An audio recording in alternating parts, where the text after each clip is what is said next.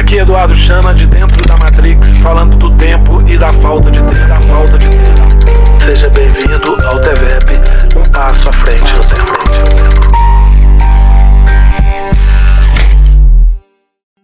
Aqui Eduardo Chana no seu tempo e no seu espaço, falando da falta de tempo. No último capítulo, nós falamos do sistema social, onde a gente usa o nosso tempo para participar de eventos sociais, digitais ou presenciais. Seja um casamento, um aniversário, um Natal, um Réveillon, uma Semana Santa, uma viagem, os eventos de tradição das nossas famílias. Qual o nível de conforto, qual o nível de desconforto, qual o nível de significado e cada evento, como pensar nas quatro pistas do TVEP: o tempo, o evento, o espaço e as pessoas que frequentam cada um destes eventos do nosso sistema social. Agora nós vamos falar de um sistema mais complexo, porque se temos dificuldade de perceber quanto tempo devemos gastar em cada um dos sistemas de compromisso da nossa vida social, Quanto tempo a gente deve gastar para dormir, para almoçar, para jantar, para tomar banho? Quais os eventos que a gente deve usar para respeitar o nosso corpo, a nossa mente, nossas emoções? E o tempo com pai, com mãe, com filho, que tipo de evento, né? E como reconfigurar? E também os eventos com amigos, nos espaços, eventos sociais, mas nós temos também os eventos das pessoas que nos são mais íntimas. Como a gente dividiu metaforicamente um ser humano em três inteligências, a inteligência intelectual, a inteligência emocional e a inteligência do centro motor do corpo, né, que sente frio, sente calor, que ele bate o coração, que ele respira, ele tem uma inteligência própria. Se ele quiser você, o centro intelectual está dirigindo e, e, depois de 500 quilômetros você está cansado, o centro motor bocejando, querendo dormir, e o, e o intelectual, não, só mais 20 quilômetros, só mais 50 quilômetros, e o motor bocejando, de repente o que, que ele faz? Ele apaga e você bate o carro e pode até morrer. Então existe internamente ou uma cooperação ou uma competição. Imagine duas pessoas, então são seis inteligências, né? A inteligência, o centro intelectual de um e o centro intelectual do cônjuge. O centro emocional de um e o centro emocional do outro. E o centro motor de um e o centro motor do outro. Quanto a gente consegue harmonizar e convergir os dois centros intelectuais, os dois centros emocionais, os dois centros motores, a gente, na linguagem do TVEP, fala que você está tendo três níveis de intimidade. A intimidade intelectual, vocês compartilham, filosofam, pensam, convergem os pensamentos, a intimidade emocional do coração, do amor, onde uma zona muito sagrada que a gente tem que pisar com muito carinho, com muito cuidado, a gente tem intimidade emocional e a intimidade motora, que você está nu, você está desnudado em todos os seus sentidos. Quando existe essa convergência, é, é, muito intensa a relação das pessoas. Mas o que acontece? Que com o passar do tempo, mesmo os casais que já encontraram esse nível de intimidade não entendem por quê.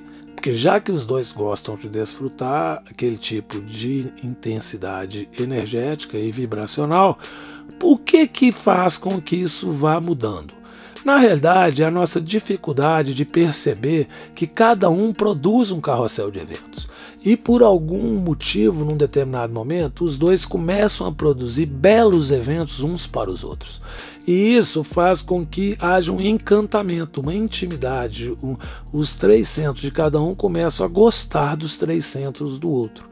Com o passar da vida, com a intimidade, com o dia a dia, com a reunião, reunião de condomínio, trabalho, chegada de filhos, fralda, febre, hospital, plano de saúde, contas chegando, nós continuamos tendo 24 horas, mas aqueles eventos que encantavam o nosso cônjuge passam agora muito longe dos eventos que a gente está produzindo e vice-versa. Então começamos a cobrar que a pessoa seja daquela maneira, sendo que hoje ela não produz e não recebe um carrossel de eventos, que foi aquilo que a encantou no passado.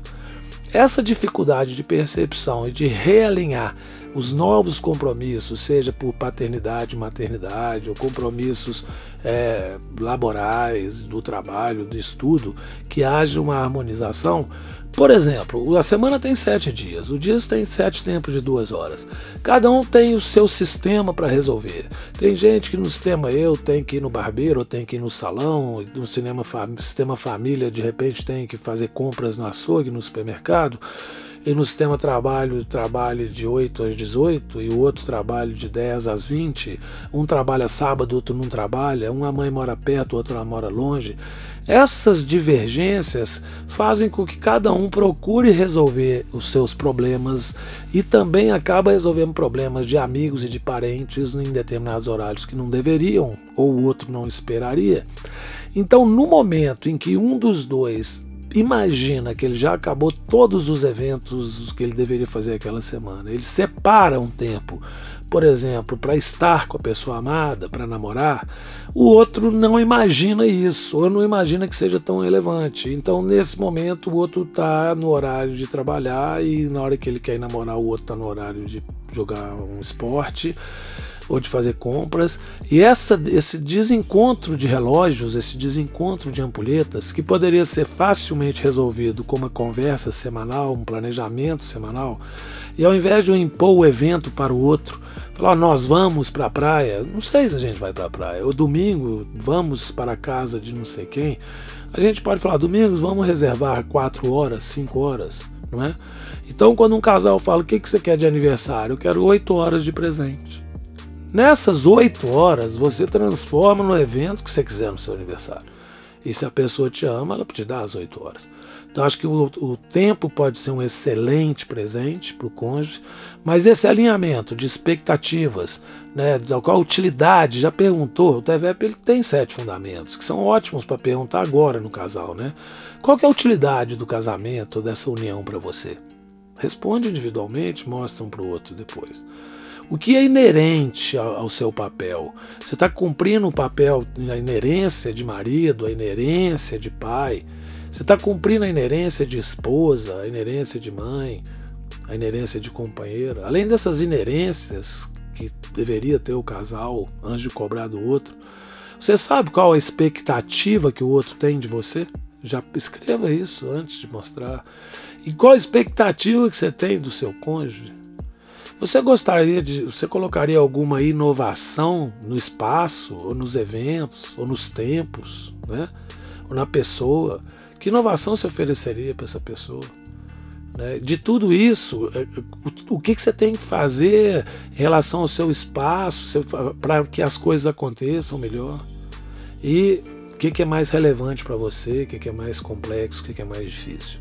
Quando você consegue olhar o outro como um companheiro de jornada da vida, do jogo da vida, dos sete tempos de dez anos, para depois você ter a liberdade de desfrutar ao máximo, quando você percebe que é preciso ser amigo do cônjuge, né? O amigo que tem mais intimidade física, emocional, intelectual, mas que é amizade no sentido de torcer pelo outro, de fazer com que a, a vida seja relacionada com confiança e que não seja o dia inteiro bombardeada de perguntas que fazem só a gente se sentir cada vez mais encarcerado. As quatro perguntas malditas, né? Onde você está, com quem, fazendo o que e que hora que você volta.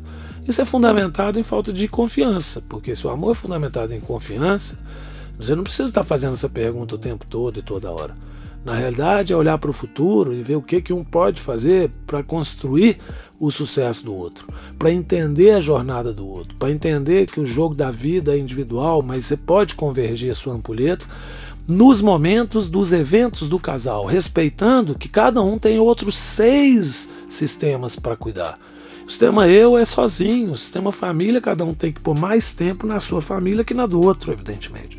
Arrastar seu cônjuge para gastar tempo na casa da sua família é fazer com que ele participe de eventos, de desconfortos que tem em cada família, que todo mundo sabe, mas que ele só vai ficar ouvindo aquilo e ficando constrangido e causando constrangimento.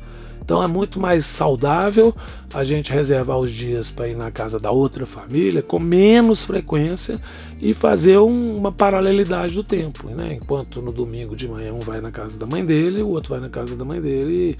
depois do almoço eles saem com a família. Né? Então, nós é um sistema tão importante e quando as pessoas conseguem não causar desarmonia, não estar tá sempre em conflito, é uma vantagem para todos, para ambos e para a prosperidade de cada um. Então, nós falamos do sistema nós e nós vamos falar agora só do sistema, o próximo e último, o sistema trabalho, que é o único sistema que de, pode gerar renda através da nossa capacidade de produzir eventos com complexidade, com significado para as pessoas. Aqui Eduardo Chana no seu tempo e no seu espaço falando da falta de tempo.